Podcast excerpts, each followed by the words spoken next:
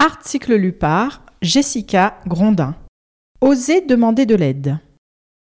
Dans la vie de tous les jours, vous exercez de nombreuses tâches qui font appel à vos capacités, à vos compétences, à votre disponibilité ou encore à votre bon vouloir. Mais en tant qu'être humain, vous n'êtes pas infatigable. À tout gérer avec brio, la saturation peut arriver sans crier gare. Qu'il s'agisse d'un coup de main professionnel ou d'un service relevant du domaine privé, demander de l'aide n'est pas toujours simple, mais parfois nécessaire. La Woman Mag vous explique dans cet article pourquoi il est important de demander de l'aide avant d'arriver à saturation. Mettre sa fierté de côté. Très souvent, la raison pour laquelle vous ne demandez pas d'aide, comme beaucoup de personnes, c'est la fierté. Cette même fierté à cause de laquelle vous vous dites ⁇ Je peux le faire moi-même ⁇ Pourquoi vais-je passer si je ne le fais pas moi-même? Mes compétences vont sûrement être remises en doute. Pourtant, si vous débrouillez seul peut très souvent accroître votre sentiment de satisfaction ou votre fierté, cela peut aussi conduire à des situations ingérables, incontrôlables et qui mènent au surmenage. Avant d'en arriver là, comprenez qu'oser demander de l'aide ne fait pas de vous une personne faible, mais une personne raisonnable. Vous reconnaissez que sans aide, la situation peut connaître une fin négative. Et au lieu de laisser dégénérer les choses, vous préférez solliciter un tiers. C'est un comportement très sage qui peut non seulement vous aider à décupler vos efforts, à être plus productif et éviter de vous épuiser grâce au partage de la tâche concernée. Acceptez ses limites. En tant qu'être humain, vous êtes faillible, même si ce n'est pas toujours facile à admettre. Pour beaucoup de personnes, demander de l'aide est un aveu de faiblesse et de vulnérabilité.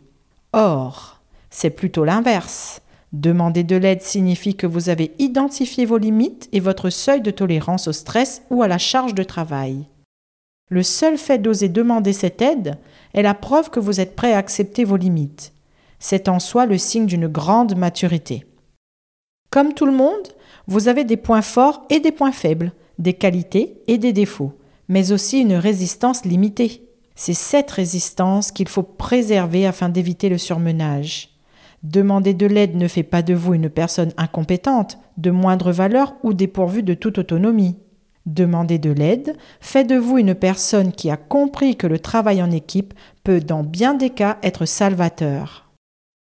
Se préserver grâce aux autres et renforcer ses relations.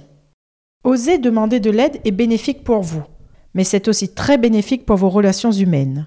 En effet, en sollicitant l'aide d'un tiers ou de plusieurs personnes, vous témoignez de la confiance à vos collègues, à vos proches, à votre entourage. Vous reconnaissez implicitement par le biais de votre demande les capacités de l'autre à vous aider dans le déroulement de vos projets.